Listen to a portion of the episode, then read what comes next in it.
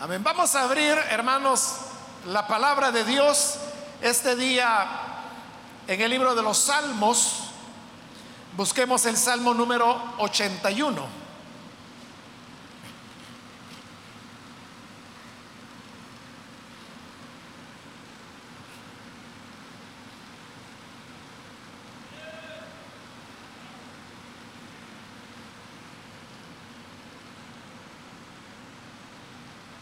Bien, dice la palabra de Dios en el libro de los Salmos, Salmo 81, versículo 13 hasta el final. Si mi pueblo tan solo me escuchara, si Israel quisiera andar por mis caminos, cuán pronto sometería yo a sus enemigos y volvería mi mano contra sus adversarios. Los que aborrecen al Señor se rendirían ante Él, pero serían eternamente castigados. Y a ti te alimentaría con lo mejor del trigo, con miel de la peña te saciaría. Amén. Solo eso, hermanos, vamos a leer. Pueden tomar sus asientos, por favor.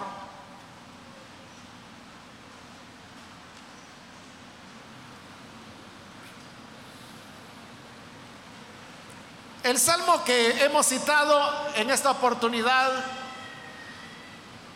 nos habla de la importancia de saber escuchar a Dios.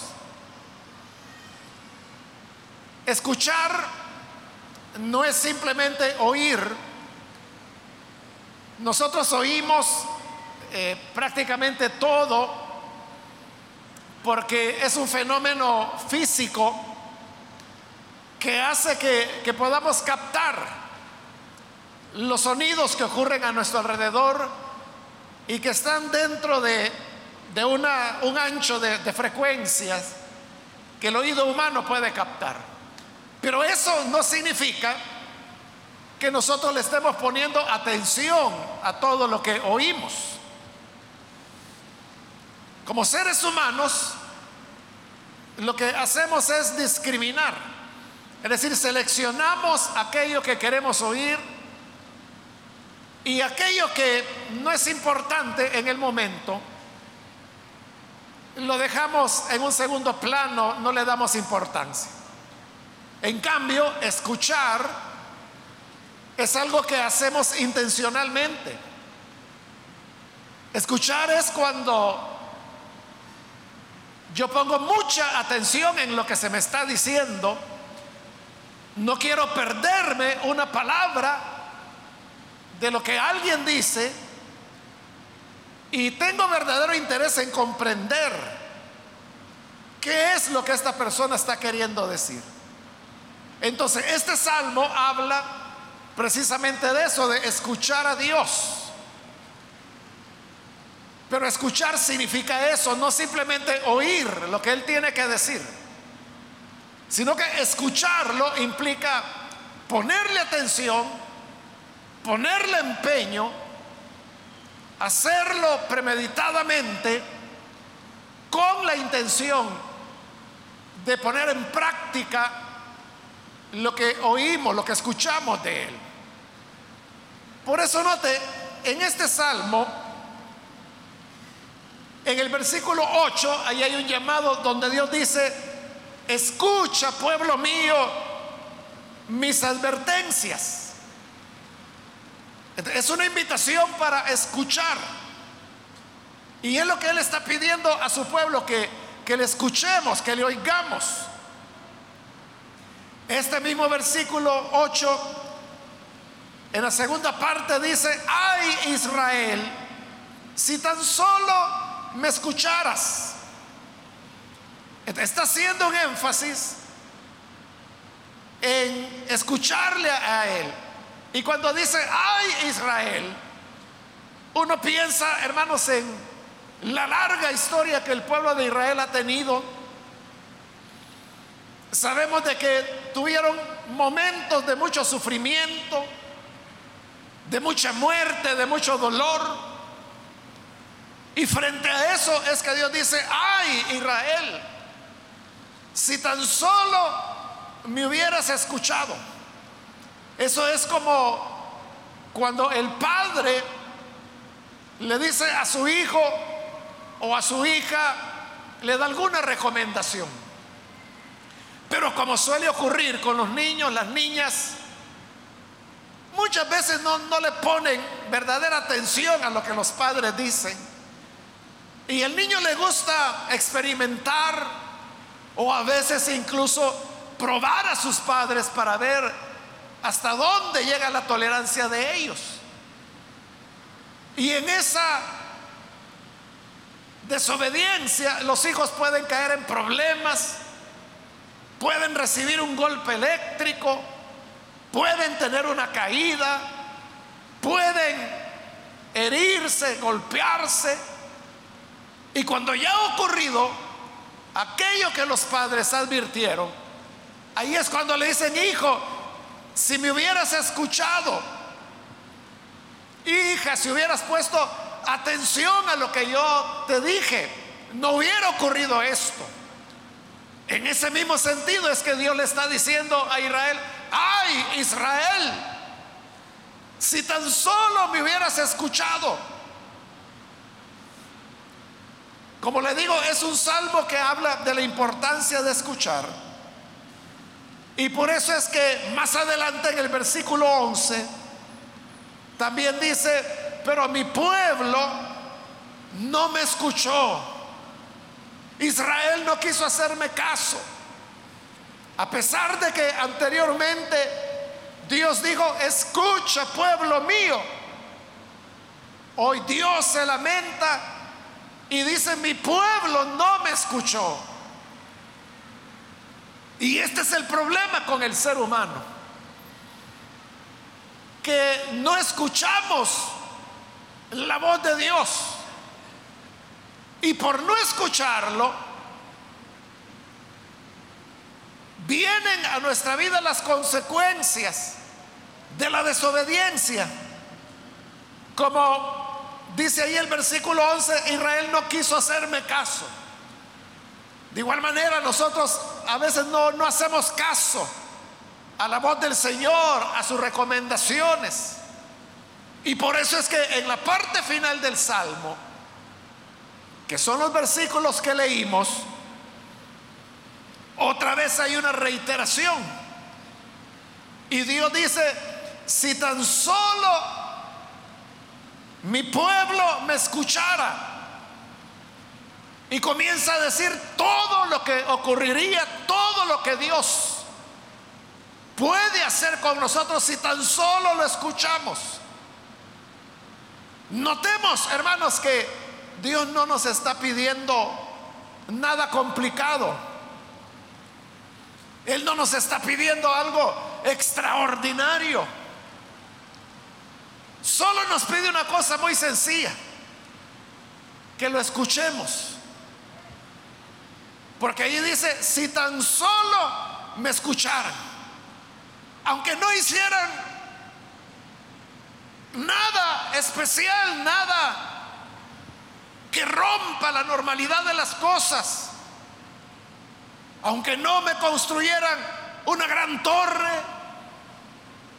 aunque no dieran su cuerpo para ser quemado, aunque no hablaran muchas lenguas, aunque no profetizaran, aunque no fuéramos nada especial, pero si tan solo me escucharan, es todo lo que Dios pide, que lo podamos escuchar. Pero obviamente al hablar de la importancia, y que Dios no quiere otra cosa, sino que tan solo lo escuchemos. Inmediatamente surge la pregunta, ¿y cómo yo puedo escuchar a Dios? ¿Cómo puedo yo saber qué es lo que Dios me está diciendo? Dios tiene muchas maneras a través de las cuales habla Pero la mayor parte de veces que Dios nos habla, lo hace a través de su palabra. Alguien ha dicho que el 90% de las veces que Dios nos hable, lo va a hacer a través de su palabra. Entonces cuando Él dice, si mi pueblo tan solo me escuchara, está invitándonos para que nosotros escuchemos lo que Él nos dice a través de su palabra. Y ahí es donde juega un papel importante, hermanos, el lugar que nosotros le damos a la palabra de Dios. La palabra de Dios debe ser el motivo de nuestra atención, el centro de nuestro interés. Hoy, hermanos, estamos viviendo una época cuando no se escucha mucho la palabra de Dios. Las iglesias han tenido un giro hacia la experimentar emociones, hacia experiencias. La alabanza ha llegado a ser muy profesional. Hay muy buenos cánticos. Hay mucha alabanza que se compone de día en día. Muy buenos músicos. Y yo no digo, hermanos, no estoy diciendo que no tenga un valor la alabanza. No estoy diciendo que no haya que buscar experiencias con el Señor. El problema es cuando la iglesia no tiene un equilibrio con la palabra de Dios. Es necesario que siempre escuchemos la palabra porque es a través de ella que Dios nos va a hablar. En otras ocasiones, hermanos, yo les he hablado de, cómo la, la forma en que una iglesia está diseñada habla de cuál es su prioridad. Y usted puede ver, por ejemplo, aquí en nuestra congregación eh, hay, un diseño de cómo las sillas están ubicadas. O sea, todas convergen hacia un solo punto que, es acá. Los bloques están diseñados para enfocarse hacia aquí adelante. Y si nos preguntamos qué, es lo que hay aquí adelante, obviamente, hermanos, hay varias cosas, hay instrumentos musicales, pero lo que sale a relucir es este mueble, el púlpito. Y el púlpito sirve para poder colocar, apoyar la Biblia, que es lo que yo estoy haciendo en este momento. Es decir, aquí el centro es la enseñanza de la palabra. Hermanos, hay otros elementos que nos indican esto. Y usted puede ver que tenemos iluminado todo el auditorio. Esto está lleno de luz. ¿Y por qué está lleno de luz? Porque lo que queremos es escuchar la palabra de Dios. Y usted sabe de que acá nuestra costumbre es que abrimos la Biblia para leer la porción en la cual se va a predicar. Pero uno mantiene la Biblia abierta. Porque si usted está siguiendo mis palabras, si está escuchando, habrá notado que yo he venido citando el versículo 8, el versículo 11, ahora estoy en el versículo 13 y vamos a seguir avanzando. Entonces usted tiene necesidad de estar viendo su Biblia para poder leer, para poder entender de qué estoy hablando. Pero eso no sería posible si estuviéramos a media luz o con las luces apagadas. Pero hay mucha congregación donde hoy se acostumbra a eso, que, que las luces no se utilizan. ¿Pero por qué razón? Porque el énfasis es otro.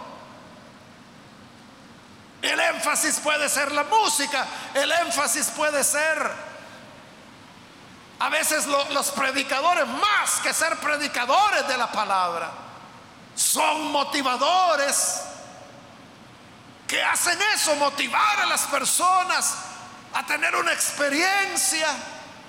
Venga y sienta, venga y experimente, venga. Y repito, hermanos, no es que en la vida cristiana no haya experiencias, no haya sensaciones, las hay, pero cada cosa está en su lugar. En otras ocasiones le he comentado que algunas veces me han invitado a predicar en iglesias, por ejemplo, donde ya no usan el púlpito. Yo no sé cómo hacen para predicar porque, bueno, quizás es cuestión de costumbre, ¿verdad? Pero yo siento muy incómodo poder tener la, Biblia en la mano. Es mucho más cómodo tener un púlpito, ¿no? Pero a veces me temo, hermanos, de que no se está usando mucho la palabra de Dios. Hace años atrás me invitaron a una conferencia muy grande que, se realiza en los Estados Unidos. Es una conferencia que si mal no recuerdo dura como tres días. Y durante todo el día, comienza temprano, algo así como 8 de la mañana y va terminando como 3 o 4 de la tarde. Y luego el segundo día, luego el tercer día. Es decir, que hay mucha conferencia, mucha participación una tras otra.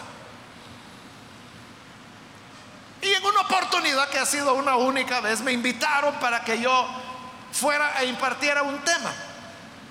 Entonces yo fui, recuerdo que para mi enseñanza yo me basé en el libro primero de Samuel, no recuerdo en este momento el capítulo, tendría que buscarlo, pero estoy seguro que lo encontraría. Bueno, y di mi enseñanza, di mi tema. Esa conferencia terminó y quizás como un año después de esa conferencia, porque es una conferencia grande internacional. Yo andaba, me parece que fue en México, cuando llega un pastor que yo no conocía y me saludó y me dice, hermano, me dice, quiero felicitarlo, me dijo, por la participación que usted tuvo en tal conferencia, que era esa que yo le estoy mencionando. Ah, le dije, ¿usted estuvo ahí? Sí, me dice. Yo voy todos los años porque es una conferencia que se hace todos los años. Y me encantó, me dice, lo que usted enseñó. Pero sabe, me dice, ¿qué fue lo que más me gustó de lo que usted hizo? Ah, ¿el qué? Le dije Es que de los tres días de conferencia, usted fue la única persona que leyó un pasaje de la Biblia y que se basó en un pasaje de la Biblia para dar una enseñanza. Y yo me quedé sorprendido. ¿De veras? Le dije. Sí, me dice. Estoy seguro. Y yo comencé a recordar, hermanos. Es una conferencia cristiana, obviamente. Porque yo me recordaba de algunos de los ponentes y comencé a repasar y dije, bueno, es cierto, pero no estaba seguro. Pero en esta conferencia graban todas las participaciones y luego las la. A mí me la regalaron, todo el estuche me lo regalaron por cortesía, pues de que había estado en la conferencia. Entonces, a propósito, yo comencé a escucharla una a una. O sea, yo ya lo había oído todo allá, ¿verdad? Pero empecé a oírla una a una y era cierto. Nadie había leído de la palabra de Dios. Pero note lo que le estoy diciendo. Estamos hablando de una conferencia cristiana de carácter internacional muy grande, muy importante. Y vea, ni yo, ni yo me había dado cuenta que nadie estaba usando la Biblia. Claro, eran temas cristianos. Todos hacían referencia a los valores cristianos, pero nadie estaba usando la escritura. Entonces muchas veces puede ocurrir eso, que hay otros énfasis que nos llaman la atención y, de eso estoy hablando, del desbalance que se puede producir. Y por ese desbalance uno puede dejar de escuchar a Dios. Por eso, hermano, yo, yo estoy seguro, estoy seguro que hay algunos cristianos que pertenecen a algunas iglesias desde hace décadas, hace muchos años, pero yo estoy seguro de que ellos no saben, por ejemplo, cuál es la doctrina que su iglesia sostiene, no lo saben. Porque son iglesias donde no se escucha la palabra. No hay una enseñanza, no hay una definición doctrinal. Entonces, Dios, hermano, como le digo, no está pidiendo nada espectacular, sino que Él dice, si tan solo me escucharan, escuchar a Dios es recibir su palabra. Pero le dije, la Biblia es una de las maneras a través de las cuales Dios habla. Pero Dios también puede hablar a través de un consejo,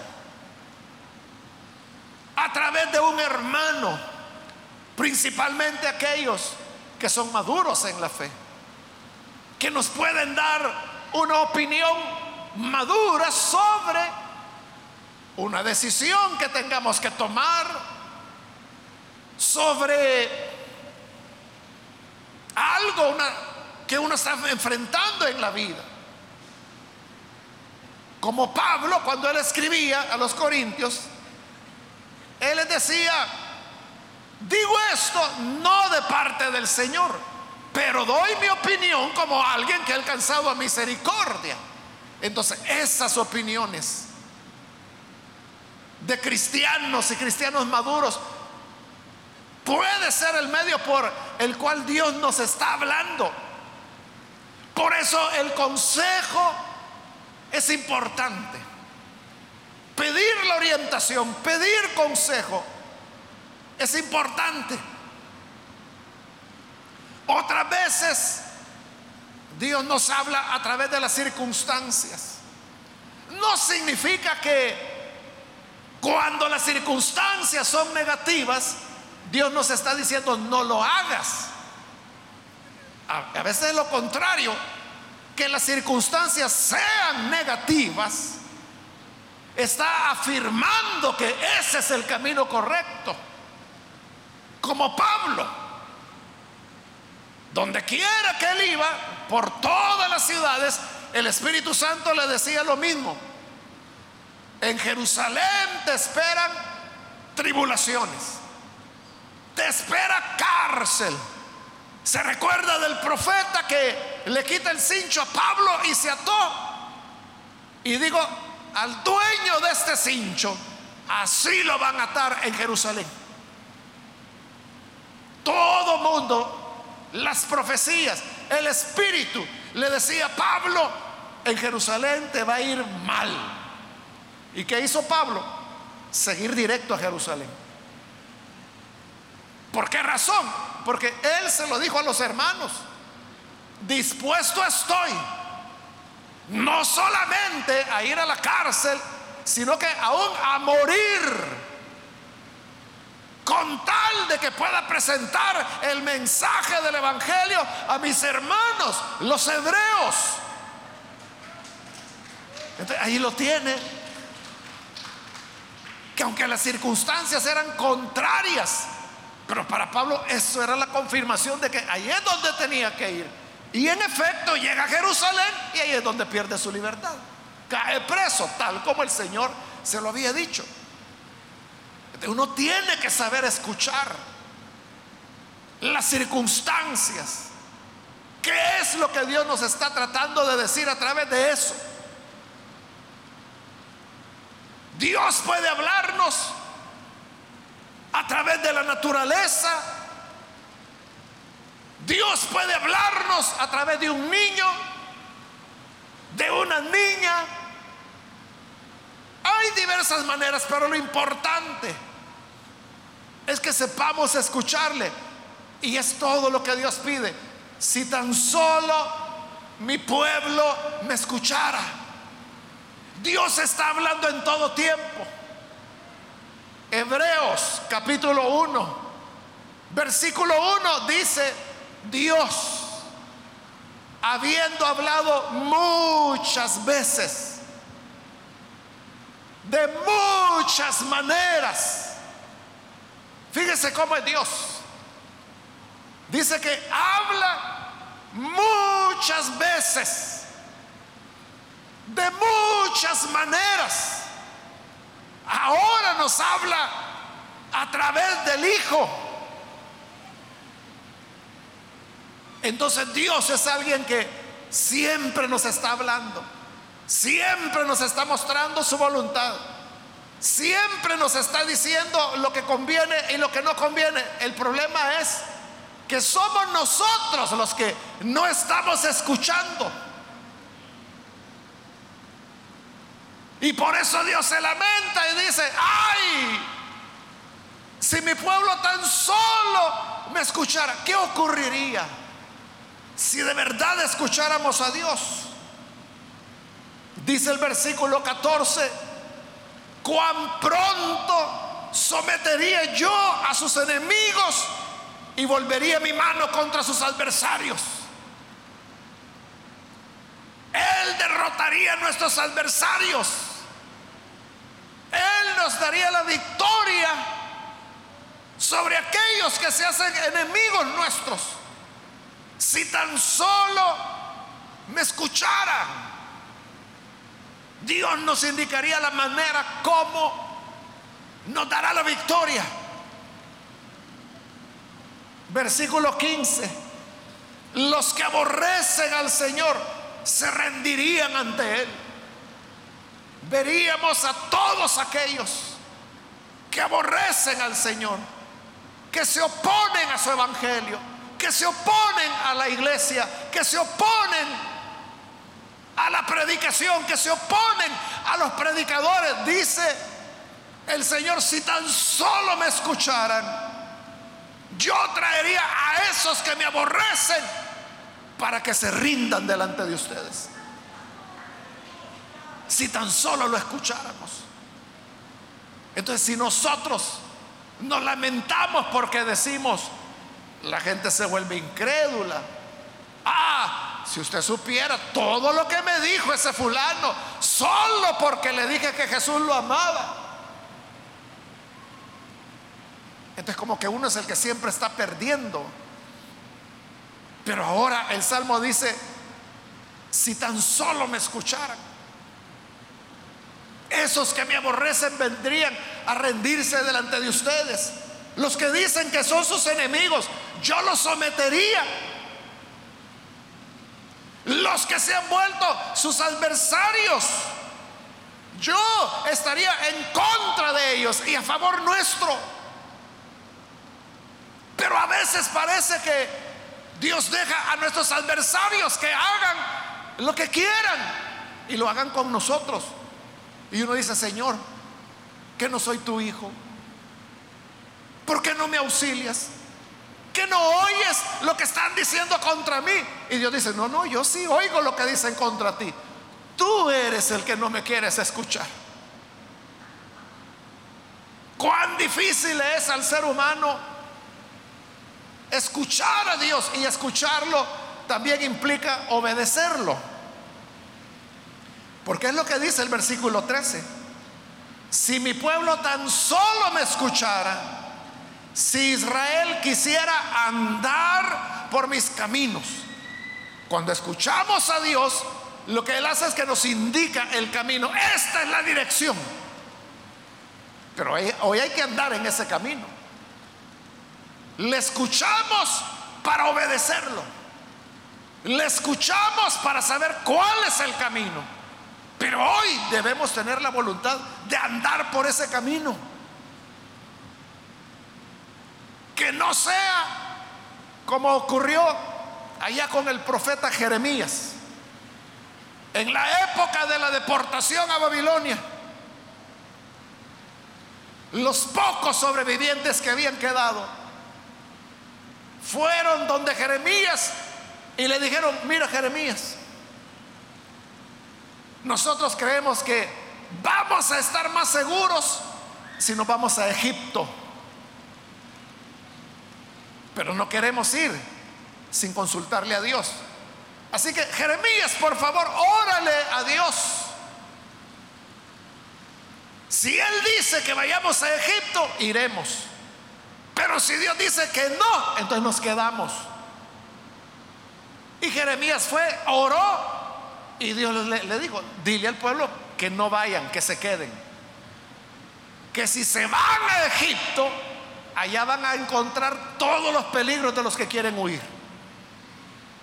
Entonces al día siguiente llegaron. Jeremías, ¿te habló el Señor? Sí, el Señor me habló. ¿Y qué dijo el Señor? El Señor lo que dice es que se queden aquí, que no vayan a Egipto. Él no quiere que vayan a Egipto. ¿Y qué hicieron esos israelitas? Dijeron, no, Dios no te ha hablado. Porque nosotros vamos a ir a Egipto. Y aunque sea Dios el que esté diciendo que no vayamos, nosotros vamos a ir a Egipto porque ya lo decidimos. Y es más, le dijeron, no vamos a servir ya a Dios porque todas estas desgracias nos han venido por servir a Dios. Porque cuando servíamos a los dioses paganos, a las diosas, a la reina del cielo, cuando adorábamos a los astros, todo nos iba bien. Por andar sirviendo a Dios que no fue mal. Así que vámonos a Egipto. ¿Para qué preguntaban? ¿Para qué preguntaban si ya tenían decidido lo que querían hacer? Entonces vino Dios y le dijo a Jeremías, mira Jeremías, se van a Egipto, ve con ellos, porque cuando estén allá yo te voy a dar un mensaje. E hicieron el largo viaje hasta llegar a Egipto y al llegar a Egipto, llegando a Egipto,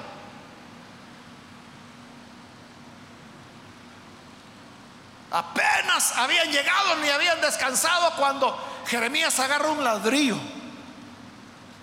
y lo pone en la tierra y empieza a cubrirlo con polvo y todos viendo, ¿y este qué está haciendo? Y le preguntaron, Jeremías, ¿qué es lo que estás haciendo? Y le digo, así dice el Señor, sobre este ladrillo que está aquí enterrado, sobre este ladrillo, aquí Nabucodonosor va a poner su trono. O sea, el mismo rey que los acababa de destruir allá, él va a venir acá y aquí va a poner su trono. Y va a acabar con ustedes. Y si allá lograron escapar, aquí no van a escapar. Aquí todos van a morir por rebeldes. Y por eso el Señor dice, ay, si tan solo me hubieran escuchado. Si tan solo me hubieran escuchado, si tan solo hubieran andado por mis caminos. Pero a veces oímos a Dios, pero no le escuchamos, no andamos en sus caminos. Me recuerdo de un joven, joven hermano, un jovencito como de 18 años. Yo lo conocí a él como de 11. Yo tenía confianza con él.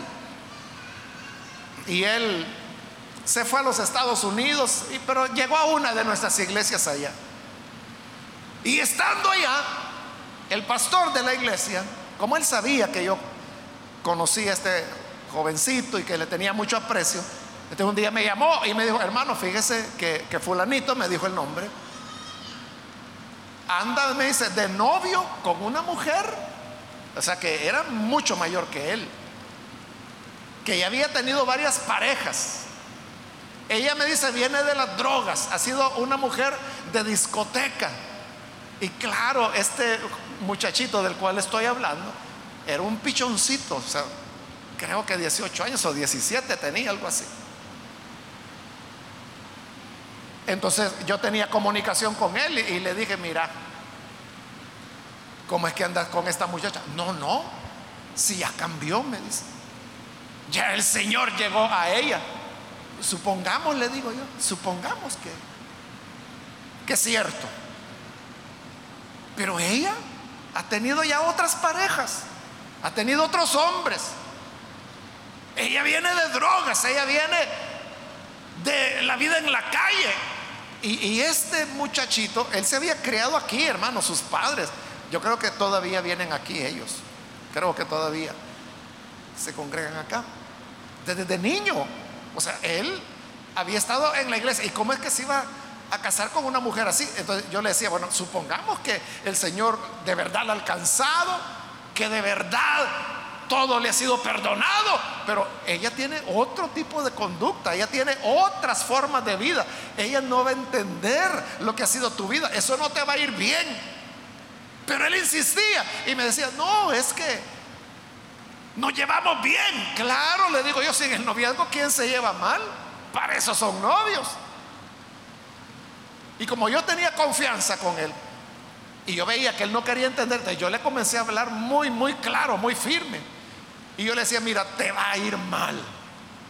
Si te casas con ella, te va a doler. Esta es la peor equivocación que puedes tomar en tu vida. Este es el más grande error que vas a cometer. Te va a ir mal. No avergonces a tus padres. Ella tenía una hermana y le decía, no le des mal ejemplo a tu hermana. O sea, así le hablaba yo, declaro. ¿Y usted qué cree que hace? No escuchó. Se casó Hermano, ese pobre muchacho después no hallaba cómo salir de la situación en que se encontraba. Y me llamaba y me decía, hermano, ya no aguanto, es que es violenta. Fíjese que por las noches se va a, la a, a, las discotecas y he descubierto que aquí en la casa tiene drogas y sabe que anda con otros hombres. Ya no era tiempo, hermano, para que yo le dijera, te lo dije. O sea, ya de nada servía. Entonces, obviamente, no iba a ser eso. Entonces, lo que yo le decía era, pues pedirle perdón a Dios. Buscar la manera de salir. Hermano, él estuvo en ese calvario varios años, porque ella lo amenazó de que no podía irse ni dejarla. Él estuvo sometido por varios años. Entonces todo lo que él ganaba era para ella y ella lo usaba en andar con sus amigos, en andar en discotecas, en andar en bares, en comprar droga. Era terrible. Pero después, hermanos, de algunos años, el Señor tuvo misericordia y logró, logró salirse. Logró romper esa relación. Y después yo lo vi. Hermano, en la cara se le veía o sea, como le digo, él era un pichoncito, pero ahora se veía demacrado, envejecido, arruinado. O sea, claro. Y ahí es cuando Dios dice, si tan solo me hubieran escuchado.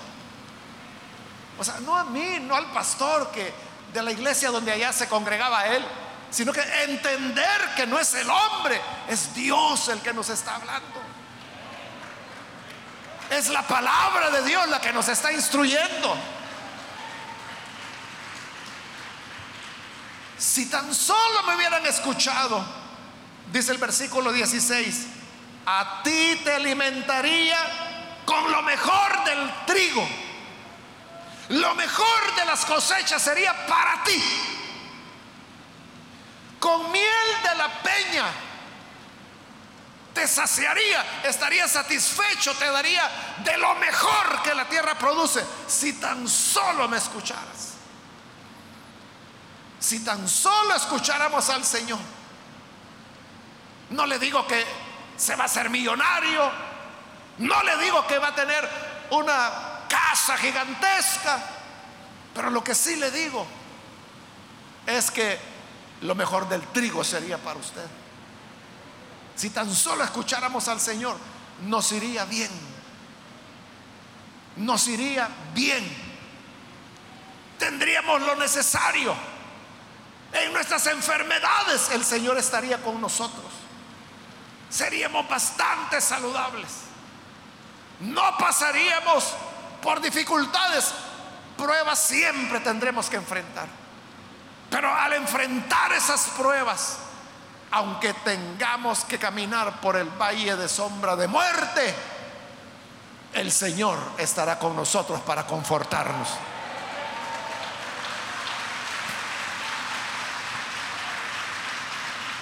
Si tan solo me escucharas, yo te bendeciría, yo te exaltaría, yo haría de ti la envidia del mundo.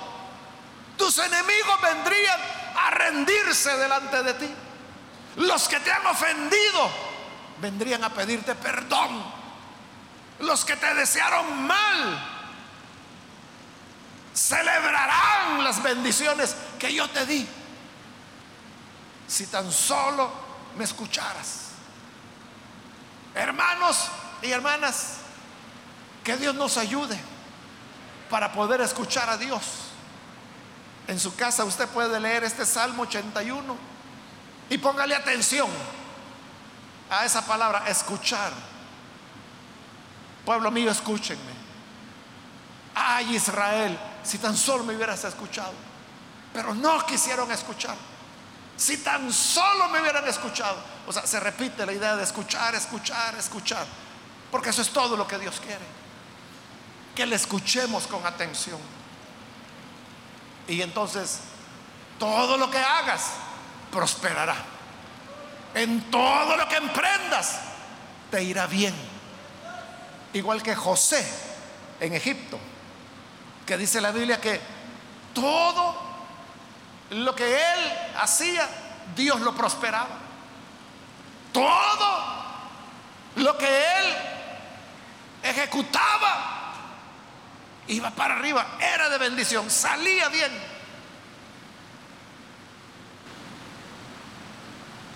El Señor prospera, bendice, respalda a aquellos que escuchan su voz. Que Dios nos ayude a tener un oído más sensible y a escuchar a Dios cuando nos habla a través de la Biblia, a través de la predicación, a través del consejo, a través de las circunstancias. Porque si mi pueblo tan solo me escuchara, dice, lo alimentaría con lo mejor del trigo. Con miel de la peña te dejaría satisfecho. Que Dios nos ayude a escucharlo siempre.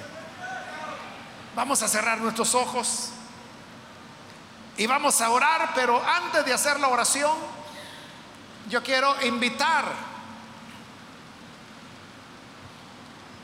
a las personas que todavía no han recibido al Señor Jesús como su Salvador. Pero si usted ha, escuchado, hoy ha escuchado la palabra de Dios, y habiéndole escuchado, hoy es el momento para que usted pueda venir y andar en el camino de Cristo. Por eso yo le invito para que hoy venga Jesús, para que le reciba como Salvador. Si usted necesita hacerlo, en el lugar donde está, póngase en pie y vamos a orar por usted. Cualquier amigo o amiga que es primera vez que recibe al Hijo de Dios, póngase en pie, por favor, ahí en el lugar donde está. Queremos orar por usted. No basta con haber oído. Hay que escuchar. Y es Dios quien le ha hablado. Es Dios quien le está llamando ahora. ¿Hay alguna persona? Alguien que necesita venir a Jesús. Póngase en pie. Venga. Queremos orar. Esa inquietud que siente en su corazón. Eso que usted dice, no sé lo que siento. Escuche. Ponga atención. Es el Señor que le está diciendo, ven. Ven a mí. Póngase en pie y venga. Venga, queremos orar por usted. Venga. Venga. Jesús le está llamando. Si se encuentra en la parte de arriba, póngase en pie también. Donde quiera que usted se encuentre en este auditorio, póngase en pie si necesita recibir a Jesús. Y vamos a orar por usted. También quiero invitar si hay hermanos, hermanas que se han alejado del Señor, perdió el rumbo, perdió el camino en algún momento, dejó de escuchar al Señor. Hoy podemos comenzar de nuevo. Necesita reconciliarse, póngase en pie. Cualquier hermano, hermana que necesita reconciliarse, póngase en pie. Es tiempo de volver a escuchar al Señor. Es tiempo de volver a sus caminos. ¿Hay alguien? ¿Alguien más que escucha, que quiere escuchar al Señor? Póngase en pie. Se va a reconciliar. Venga hermano. Venga hermana. Es la voz del Señor. Escúchelo. Que Él está llamando. Hay alguien que se reconciliará. Póngase en pie. Venga. Queremos orar por usted.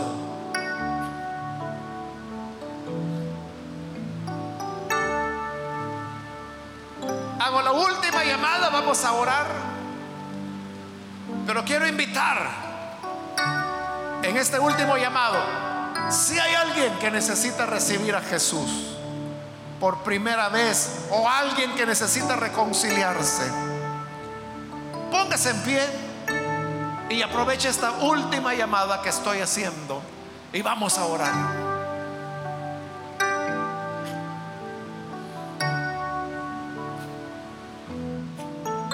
Hermanos, tengamos siempre un oído atento para el Señor. Porque Él no nos pide nada extraordinario. No nos pide que seamos genios, ni que seamos sabios o muy inteligentes. Si tan solo me escucharas, solo eso, solo escucharlo. Que Dios nos ayude entonces para tener ese oído atento. Vamos a orar en este momento. Muy bien, aquí hay un hombre que se entrega al Señor. Oremos, Padre, gracias te damos por la palabra que hemos oído y porque entendemos que tú tan solo deseas que escuchemos. Ayúdanos a ser entendidos de cuál es tu voluntad. Ayúdanos a escuchar, discernir tu voz en el coro de este mundo que dice tantas cosas, que opina de maneras diferentes entre lo que dice la familia y entre lo que dicen los amigos. Ayúdanos a estar atentos a tu voz, escucharte a ti, para no equivocarnos, para no desviarnos, sino, Señor, para poder tener conocimiento de tu voluntad. Te pedimos por esta persona que se está entregando a ti. Y también te pedimos por aquellos que a través de televisión, de radio, a través de internet, donde quiera que esté escuchando, pero hoy decide entregarse a ti. Cámbiales, Señor. Transfórmales. Dales una vida nueva. Y ayúdanos a todos para que como pueblo tuyo tan solo te escuchemos. En el nombre de Jesús nuestro Señor lo pedimos. Amén. Amén.